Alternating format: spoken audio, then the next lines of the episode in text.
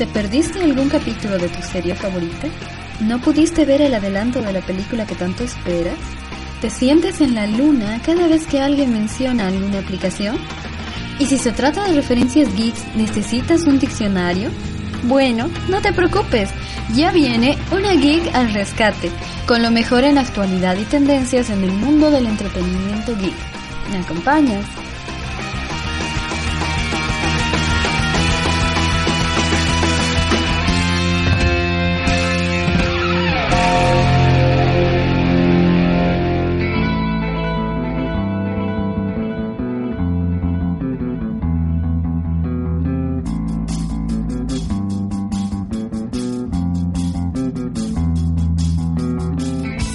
Todos, iniciamos una nueva emisión de Una Geek al Rescate, esta vez con un especial muy romántico, aprovechando que en mi país se celebra el inicio de la primavera y el Día del Amor y la Amistad. Y bueno, recuerden, el amor está en el aire y Una Geek al Rescate también, y vamos a disfrutarlo con nuestras películas favoritas, tal vez algún videojuego o un libro muy especial, acepto sugerencias. En esta edición les contaré sobre los últimos estrenos en las salas de cine. En la sección ¿Sabías que? nos pondremos a hablar como piratas. ¡Arg! Les contaré sobre la visita de Michael Bendis a Bolivia. Y una invitada muy especial me ayudará a desenredar esos romances que nos encantan en los cómics y uno que otro en alguna película que mezcla la ciencia ficción y el romance. En mi top al rescate les traeré mis favoritos de corazones rotos. Y ya que estamos en pleno cambio de temporada, haremos un recorrido muy especial por ese mundo de las aplicaciones a la moda.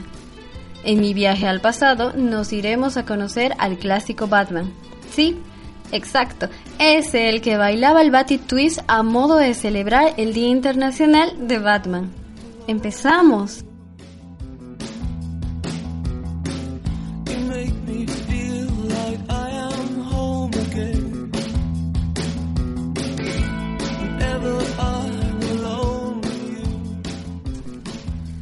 Arrancamos entonces con este dulce especial primaveral advirtiéndote que puede causar cursilería extrema, romanticismo desmedido y algunos suspiros como efectos secundarios.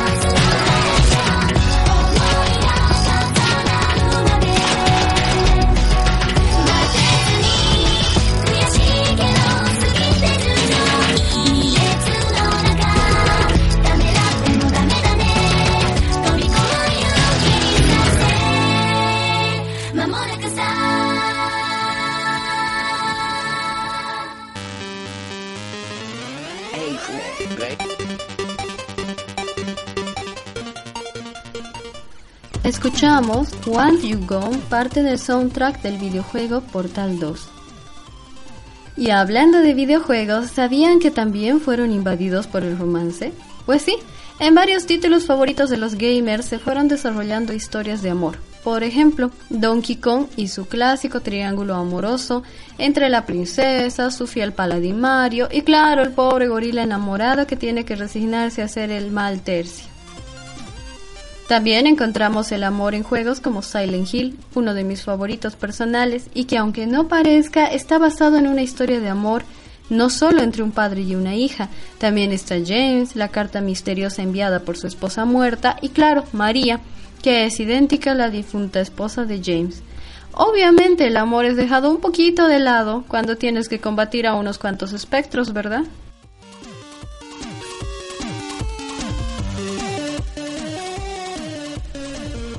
Y hablando de combatir, la venganza y el amor están totalmente presentes en God of War.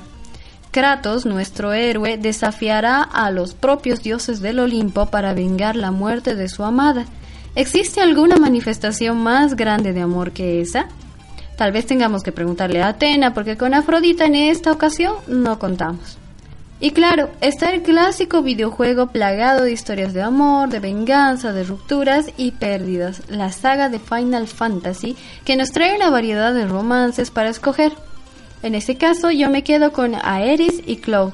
Desde el preciso momento en que Cloud le cae del cielo a Aeris, puedes notar de inmediato la química entre esta pareja.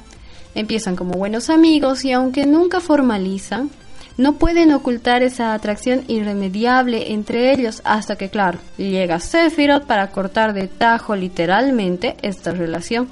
Aún así, Aeris continúa presente en la historia como guía espiritual de Cloud.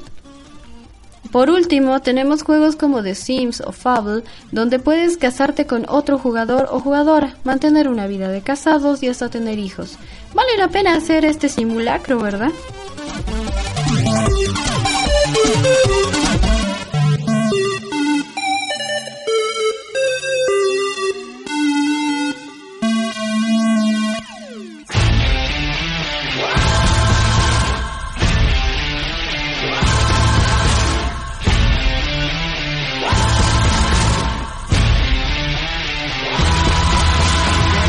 De los videojuegos, como muchos suelen hacer, saltaremos a la pantalla grande para ver cuáles son los próximos estrenos.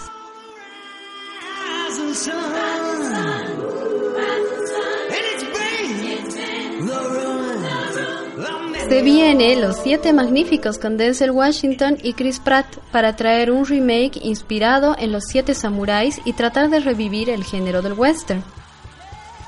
En octubre, Ben Affleck regresa con la cinta de Accountant, con una historia poco común de un contador genio en matemáticas que se involucra con las personas incorrectas. También en octubre llega Inferno, con la historia de Robert Landon de la serie de películas inspiradas en la obra de Dan Brown. La tercera entrega de The Ring alista estreno para fines de octubre, alargando un poco más la historia de la cinta macabra y la llamada que le sigue, te aconsejo verla con el celular apagado por si acaso. A fines de septiembre también se estrena una película de animación totalmente diferente a lo que ya estamos acostumbrados. La fiesta de las salchichas es la hilarante historia de una salchicha y sus amigos viajando desde el supermercado a su nuevo hogar. Película algo subida de tono por lo que no es apta para menores. Pero no se preocupen, hay animación para todos los gustos. Ya se habla del próximo estreno de Trolls, una tierna película contando la historia de esas molestas criaturitas, con la voz de Anna Kendrick como troll protagonista. Y claro, si de estrenos esperados se tratan, el Doctor Strange será el más esperado el mes de octubre. Esta adaptación del cómic de Marvel del mismo nombre nos trae un héroe diferente de la mano de nuestro querido Sherlock, Benedict Cumberbatch. También estamos a nada del estreno de una película que no es geek, pero que está siendo un éxito en las taquillas norteamericanas. Es el caso del regreso de Bridget Jones, su caótica vida amorosa, y esta vez se amplió un poco su familia con la llegada de un bebé. Esta es la clase de película que tienes que ver en compañía de tu mejor amiga.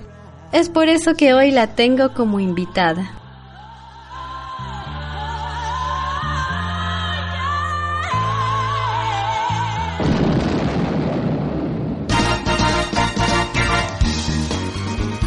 Hola, mi queridísima amiga Maite. Este, muchísimas gracias por invitarme hoy a tu programa. estoy muy contenta de estar aquí. Mil felicidades por el programa que estás teniendo. Realmente está muy bueno. Con respecto a tu pregunta, sí, estoy súper emocionada de, de que ya salga esta película por fin. Es una película que puedo verla mil veces y no me voy a cansar de hacerlo. Así que sí, súper emocionada, ya quiero verla de una vez. Eh, así que vamos a ir juntas, ¿no? Claro que sí, mi querida Wander, y justamente te invité a este especial del Día del Amor y la Amistad para que me ayudes con esas parejas tan especiales en el mundo de los cómics. Yo sé que lo tuyo es DC, y en mi caso prefiero Marvel, así que sin discutir, veamos qué encontramos entre nuestros favoritos. ¿Cuál crees que es la pareja icónica en DC Comics? A ver, en el caso de DC, eh, yo creo que la pareja icónica sería Luisa Lane y Clark Kent, ¿no? Toda la razón. Luisa y Clark son la pareja ideal. A pesar de que es la clásica imagen de la doncella que hay que rescatar, poco a poco fueron evolucionando y hasta llegaron a casarse. Ahora, si hablamos de superhéroes con superhéroes, sería, yo creo que la Mujer Maravilla con Batman, ¿no? Dependiendo también de qué universo estamos hablando. Y eh, otra parte icónica también que, podría entrar dentro de los, de, los superhéroes eh, sería el famoso eh, Guasón, ¿no? Con Harley Quinn. Esa es mi opinión. ¿A ti qué te parece? En tu caso, en Marvel, ¿cuáles serían tus parejas icónicas? Bueno, retomando a Superman y a Luisa Lane, a mí me gusta mucho esta pareja en la serie que justamente se titula Luisa y Clark. No sé, los veo un poco más naturales. De cualquier forma, si hablamos de Superman, me gusta más la pareja que formarían junto a la Mujer Maravilla. Pero en teoría sí existe un, un, romance entre ellos, ¿no? O sea, en el cómic, eh, en el que Superman y la Mujer Maravilla son pareja, ¿no? Incluso estos personajes han compartido un cómic que se llama Superman Wonder Woman. Y bueno, genial, ¿no? Pero de todas maneras, te vuelvo a preguntar, en tu caso en Marvel, ¿cuál sería tu pareja icónica?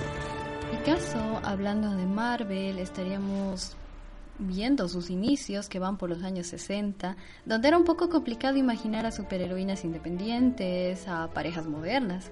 Así que tenemos a la clásica pareja de esposos como Reed Richards y Sue Storm, la mujer invisible, ellos a mí me parece que son los íconos en su momento. Claro, ya por los años 70 más adelante encontramos hasta parejas medio bizarras como la bruja escarlata y el androide visión, esos que te hacen preguntar, uh, sí, ¿qué pasó aquí? digamos. Y en cuanto a la pareja que mencionas de El Guasón y Harley Quinn, vaya, esta es que es el ejemplo de, de la codependencia, ¿no? Esas relaciones amor-odio, porque es más que lógico que, que, Joker odia a Harley Quinn. Y bueno, Harley es Harley, no podemos decir nada más acerca de ella. Y me viene a la mente otra pareja de estas así un poco raritas que vendrían formando en su momento Selina Kyle, Gatúbela, con Batman, ¿no? Justo estaba pensando en esa pareja. Justo acabas, acabas de, robar la idea, la, la la idea que tenía, estaba pensando justamente en esa misma pareja, es súper bizarra, ¿no? El bien y el mal juntos. Pero es una pareja, una pareja bastante interesante, ¿no? El hecho de que ella eh, al final eh, se reforma, acepta el amor de Bruce Wayne, decide desposarse y toda esa onda de criar a su hija, que es Elena Wayne y todo el, tema, ¿no? realmente es una pareja también que vale la pena mencionar en esa en este día, ¿no? Tan especial. bueno, lo que pasa es que es una pareja que no puedes evitar mencionar. A mí me gustó mucho y la verdad también me gustaron bastante en la serie animada de los 90 de Batman, donde se veía esa tensión tan interesante. Y claro, también en la película de Batman Returns, eh, la que fue dirigida por Tim Burton. Y a propósito de DC, bueno, siguiendo con el tema, otra de mis favoritas de todos los tiempos es El hombre halcón y la chica halcón. Con esta su historia que, que trasciende al tiempo, con este amor invencible que cada vez que vuelve, que mueren, vuelven a la vida y se vuelven a buscar. La verdad es muy bonita la historia. En cuanto a la chica y el chico halcón, totalmente de acuerdo contigo. Totalmente, sí. Súper tiernos, demasiado tiernos. Bueno, es que teníamos que ponerle ese lado cursi, ¿no? Estamos en un especial muy amoroso. Y a propósito, yo sé que esta pareja te encanta, al menos la mitad de esta pareja. Eh, te estoy hablando de Iron Man y Pepper Potts, que los cómics son algo sosos, algo lentitos, pero me gustan mucho en su representación en la pantalla grande, cuando las vemos en las tres películas de Iron Man y en sus cortas apariciones en las entregas de Avengers, ¿no? Mm, me encanta Iron Man, pero no la pego por. Así que no voy a hablar al respecto. Pero bueno, sí tenemos que hablar de los cómics y son una pareja muy bonita los dos. Como dices, han trascendido la, en las tres entregas de las películas y como dices, aparece una que otra vez en una de las películas de los Avengers, ¿no? Sí, es una, una bonita pareja también, una de mis preferidas también, podría decirse, en cuanto al cómic, no la película. Y em, yo estaba pensando en otra película, en otra, perdón, en otra, en otra pareja, así que es eh, bastante interesante también hablando de, de, de ¿no? que vendrían a ser como que, que entre villanos, pero igual, ¿no? No entra entre todo lo que es parejas y amores. El amor entre Victor Fries y Nora Fries, ¿no? Sí, la verdad es que me parece una pareja muy interesante, a pesar de que él es un villano. Y justamente se convierte en un villano eh, por este deseo tan grande que tiene de mantener a su lado a su esposa. Eh, lo que sí no me gustó para nada es la representación de Arnold Schwarzenegger de este personaje en la película. Fue algo desastrosa.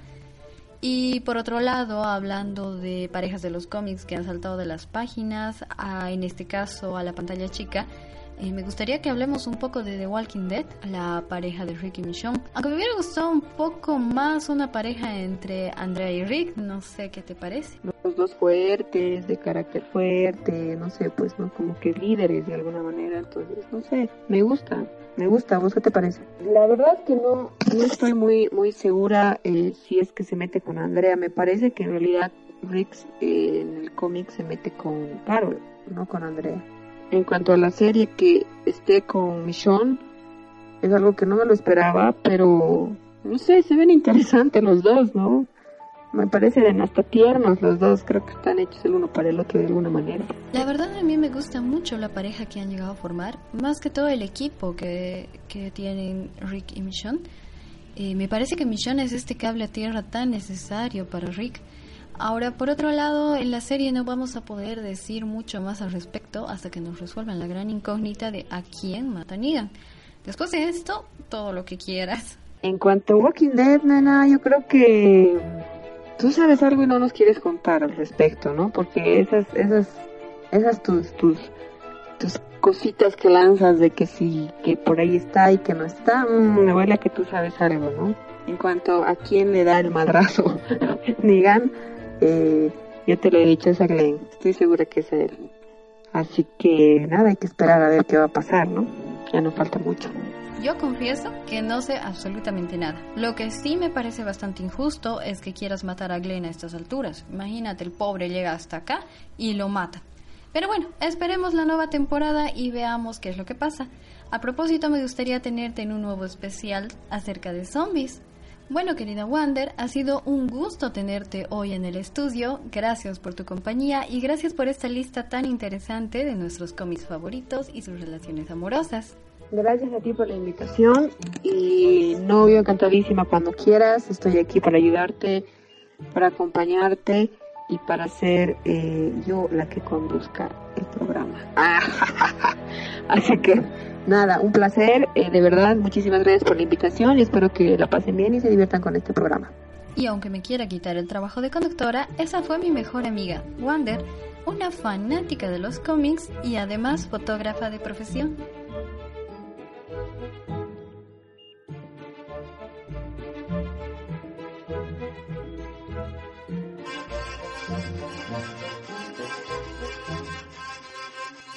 Después de esta charla tan reveladora, creo que es hora de irnos al segmento ¿Sabías qué?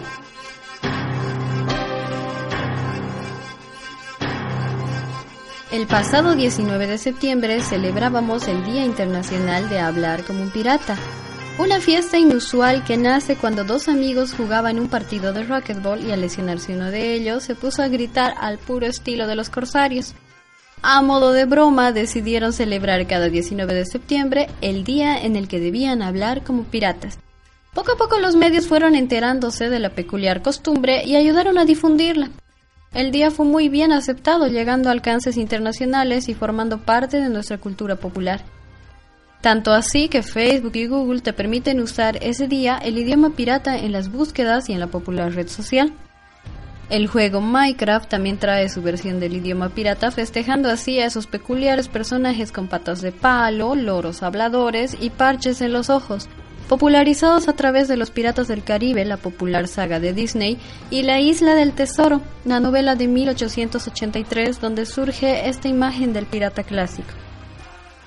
Claro que si hablamos de los piratas históricos tendríamos que referirnos a navegantes, saqueadores que en algún momento trabajaron para las coronas de los países más poderosos de la época. Tenían una jerga muy particular, eso sí, para comunicarse e identificarse. Desde luego no se verían como Jack Sparrow, pero no podemos negar que son un gran atractivo en nuestros tiempos, lo que explica por qué esta fiesta se volvió todo un éxito. Desde luego no es una celebración oficial, pero eso no le quita ese gustito especial de hablar gruñendo un poco, aunque sea por un día. Así que si piensas celebrar este día el año entrante, será mejor que vayas practicando tu jerga de corsario, no te limites a un simple arg. Acompáñalo con una buena expresión, frunciendo el ceño, saluda diciendo ahoy, usa términos piratas como corsario, sabandijas y lánzate a la mar. Mejor dicho, no seas tímido y diviértete mucho celebrando como un corsario.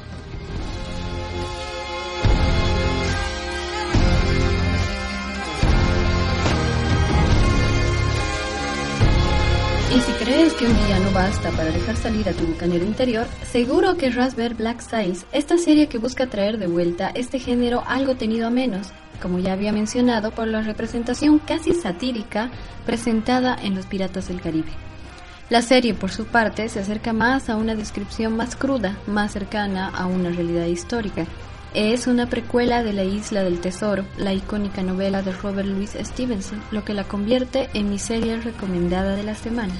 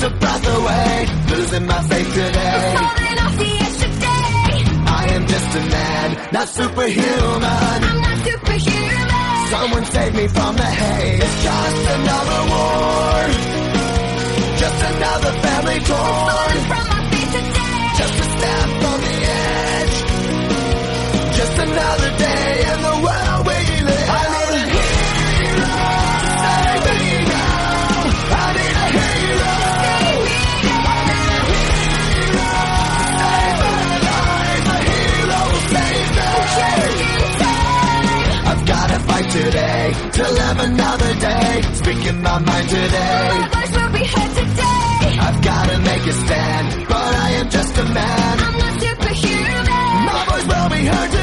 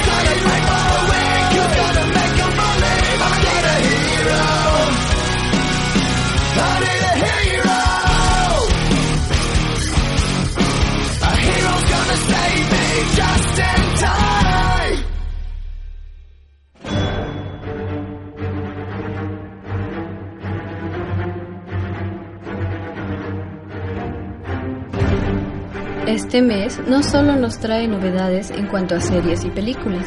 En el marco de la Feria Internacional del Libro de la Ciudad de La Paz y gracias a la Embajada Norteamericana, tuvimos la espectacular visita del escritor Michael Bendis, quien realizó dos charlas gratuitas sobre cómo narrar historias a través de los cómics y una excelente masterclass para dibujantes y aprendices en el género, donde pudimos disfrutar de su alegre personalidad. Posteriormente realizó una última conferencia titulada El cómic, un arte universal para contar historias, donde nos permitió conocer un poco más de sus orígenes cuando apenas tenía seis años y declaró fehacientemente que sería creador de historietas cuando sea grande. Pasamos por sus inicios en el mundo del cómic en las pequeñas convenciones locales donde conoce a sus primeros grandes maestros, que ahora son consagrados artistas. Recibe sus primeras críticas hasta llegar a Marvel en un momento de crisis en el que estaban al borde de la quiebra. Finalmente se hace cargo del icónico Spider-Man reescribiéndolo a su manera. Una historia llena de perseverancia y compromiso que dejó a más de uno de los asistentes motivado para empezar una carrera en el mundo de las historietas. Al finalizar la charla se dio un espacio para responder preguntas, brindando su tiempo y amabilidad a sus fans. La mayoría de las preguntas iban dirigidas al más reciente cambio en Peter Parker y la aparición de Miles Morales. Michael Bendis explicó que el cambio era necesario, a pesar de que escribió el guion llorando, se abrió paso a un cambio importante para la editorial, cambiando el estereotipo de superhéroe blanco y rubio a una nueva generación más inclusiva. Una opinión similar le mereció la pregunta sobre las mujeres en el mundo del cómic, que como sabemos aún ahora resulta un poco extraño, y si hablamos de la representación de la mujer en las propias historietas, terminamos con una imagen similar en todas ellas.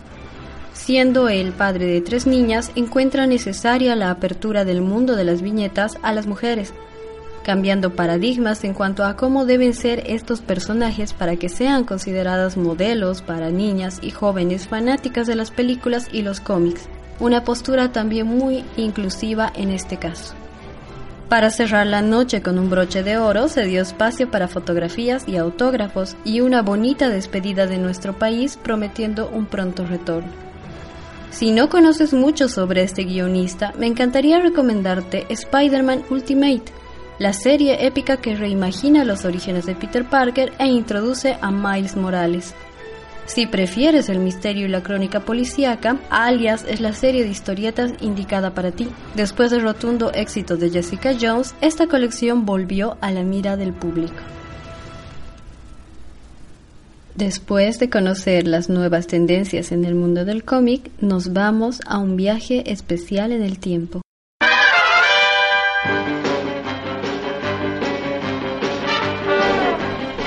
Hasta los años 60, donde aparece un encapotado paladín de la justicia que muchos conocemos. Estoy hablando de Batman, la serie clásica inolvidable emitida entre los años 1966 hasta el 68 contando con 120 capítulos.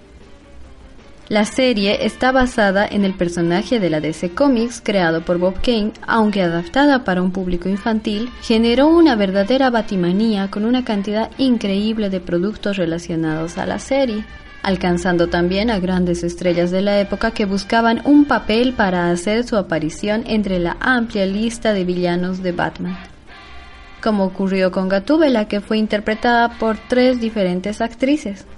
Hasta que el año 1967 la serie va cayendo y se decide incluir también a la Batichica para atraer al público femenino a la serie. La estrategia finalmente falló y la serie fue cancelada un año después. Lo que sí nos quedará siempre en la memoria es la espectacular interpretación de Adam West como Batman los efectos de sonido agregados emulando a las páginas de los cómics, las múltiples expresiones del joven maravilla adecuadas a cada ocasión y desde luego el memorable Batty Twist, reflejo de aquellos alocados años 60. Un éxito fenomenal con un lugar muy especial entre las adaptaciones del mundo del cómic en la pantalla chica que nos llena de nostalgia y gratos recuerdos. Para mí fue uno de mis primeros encuentros con este maravilloso mundo de superhéroes y un primer acercamiento a Batman, aunque con tintes cómicos en este caso sigue siendo el más fascinante personaje del universo DC. ¿Están de acuerdo?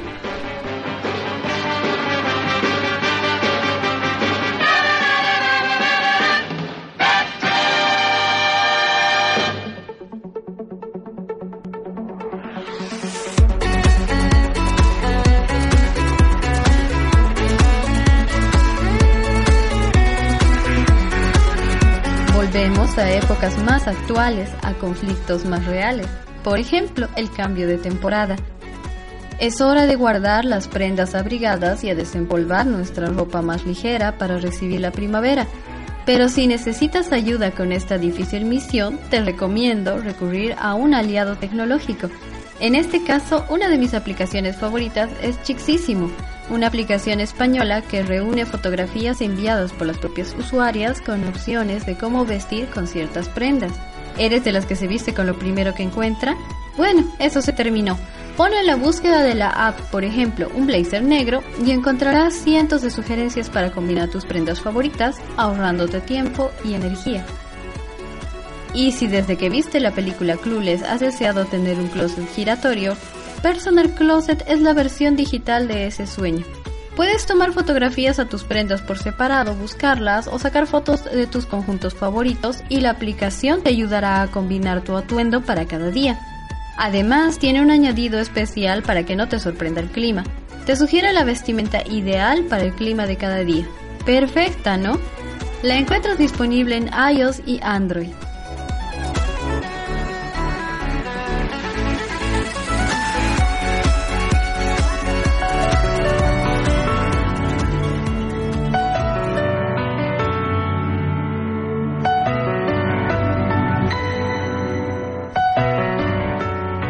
Para cerrar este especial primaveral, les traigo mi top al rescate, esta vez dedicado a esas historias de corazones rotos. En el número 3 está Angel Beats, un anime hecho para lloronas como yo. Con apenas 13 episodios, la historia de Otonashi te llenará de emociones. Un joven que muere y despierta sin saber nada más que su apellido. Yuri, la fundadora de una sociedad que va en contra de Dios y las injusticias que permite la Tierra trágicas historias, romance, combates y acción. Este anime lo tiene todo. El puesto número 2 es para la película The Lobster o Langosta, una de esas rarezas del cine desarrollada en un futuro distópico, donde no se permiten solteros. Estos son arrestados y obligados a encontrar una pareja durante 45 días en un horrible hotel. Si no lo consiguen, serán convertidos en un animal que hayan escogido previamente. En medio de este mundo, David acaba de perder a su mujer y rechaza la imposición de buscar una nueva pareja. Decide escapar hacia el bosque y tratar de sobrevivir fuera de la ley. Una historia conmovedora que fusiona el drama y la ciencia ficción con el romanticismo y algo de comedia. Y el número uno le pertenece a la serie clásica La Bella y la Bestia, una reinvención de esta historia en las calles de Nueva York, con problemas reales, pero sin dejar de lado una bonita historia de amor.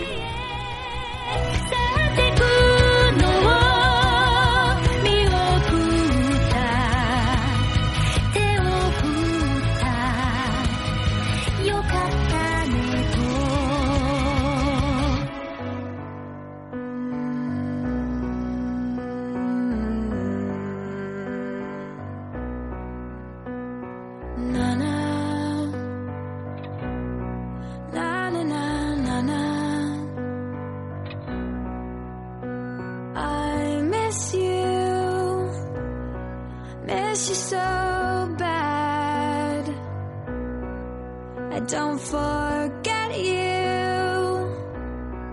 Oh, it's so sad. I hope you can hear me. I remember it clear.